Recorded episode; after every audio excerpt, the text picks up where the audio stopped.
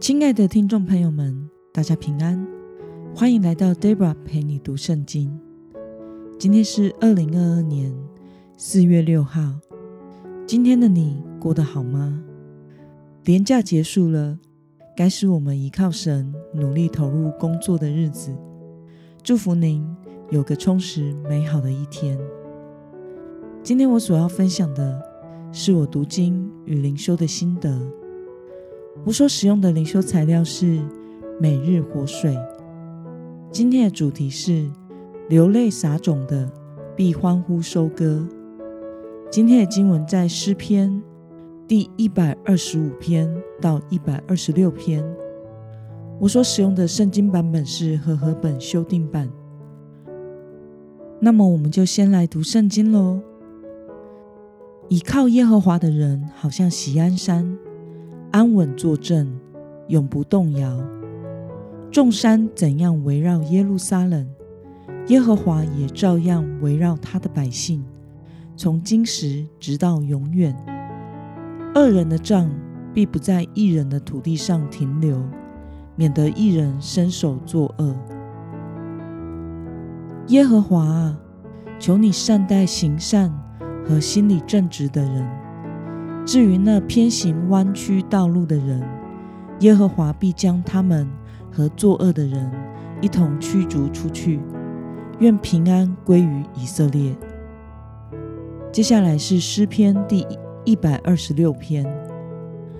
当耶和华使西安被掳的人归回的时候，我们好像做梦的人。那时，我们满口喜笑，满舌欢呼。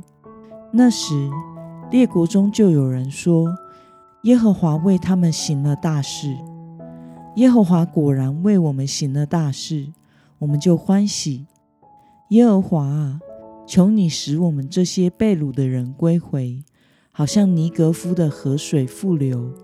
流泪撒种的必欢呼收割，那带种流泪出去的必欢呼地带禾捆回来。让我们来介绍今天的经文背景。我们常在圣经中看到锡安、锡安山，其实锡安山是位于耶路撒冷的一座山，常常用作耶路撒冷的别名。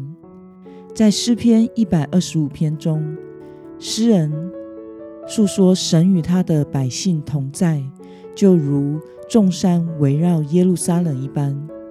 其实耶路撒冷。在军事上是一座坚固的要塞，因周围有许多的高山，地势易守难攻。而以色列人过年过节，在前往耶路撒冷朝圣的路上，也都必须经过爬山的考验，因而不由自主地以眼前的群山啊壮阔来赞美这位保护他们的神。而诗篇一百二十六篇里。则是诗人回想着过去被掳归回的那段时间，好像做了一场美梦一般，因为上帝成就了必带他们回归故土的应许，这使他们无比喜乐的难以置信。让我们来观察今天的经文内容，在诗篇一百二十五篇中。诗人以什么来比喻倚靠神的人呢？我们从经文中的第一节可以看到，诗人说：“倚靠耶和华的人，好像锡安山，安稳地坐镇，永不动摇。”那么，在诗篇一百二十六篇中，诗人说：“流泪撒种的人将有什么结果呢？”我们从经文中的五到六节可以看到。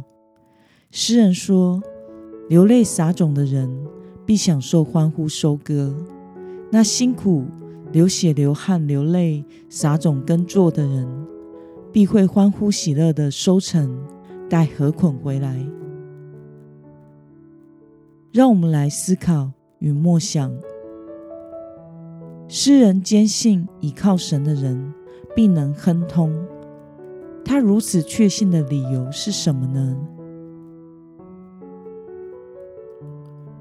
在诗篇一百二十五篇中，诗人诉说了神必保护属他的百姓，并且祷告求主善待那些倚靠神、行为正直的人。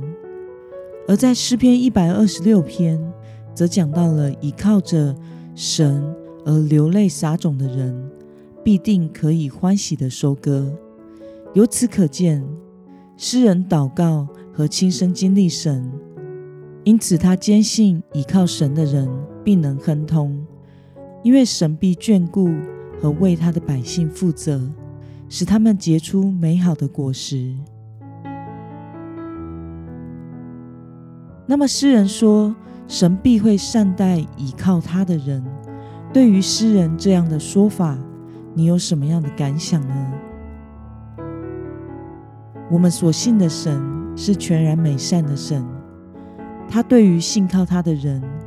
永恒的心意都是充满爱的眷顾和保护的，因此他必会善待倚靠他的人。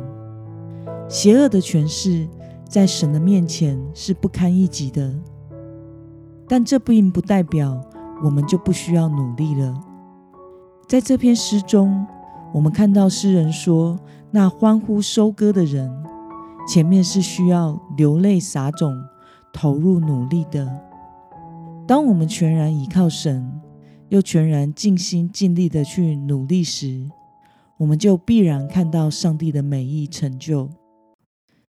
有的时候，基督徒因为知道我们所信的神是美善的，必听我们的祷告，而凡事以看上帝怎么样带领，过度的随缘的态度，等待神带领的过程，其实并不是什么都不用做的。也不是照着自己的心意去帮上帝做什么，而是尽力的祷告，尽力的做好一切的准备，随时预备好自己，以迎接上帝美好的旨意成就，使我们得以享受欢呼收割。这才是正确的态度。上帝必会善待凡事依靠他，并且投入心力与他同工的人。在生活中是如此，在属灵的事上也是如此。那么，今天的经文可以带给我们什么样的决心与应用呢？此时此刻，让我们想看看，有没有什么事情是你需要依靠神来流泪撒种努力的呢？为了凭信心在忍耐中撒种，你决定要投入努力在什么事上呢？让我们一同来祷告。亲爱的天父上帝，感谢你透过今天诗人的祷告，使我们知道你必善待依靠你的人，并且依靠你流泪撒种、投入努力的人必欢呼收割。求主帮助我。时常的仰望你，怀着流泪撒种的心智，投入努力在你要我做的事情上，并且在面对任何处境中都能坚定的依靠你。恩主，求你帮助我，并且善待我。感谢你的恩典，奉耶稣基督得胜的名祷告，阿门。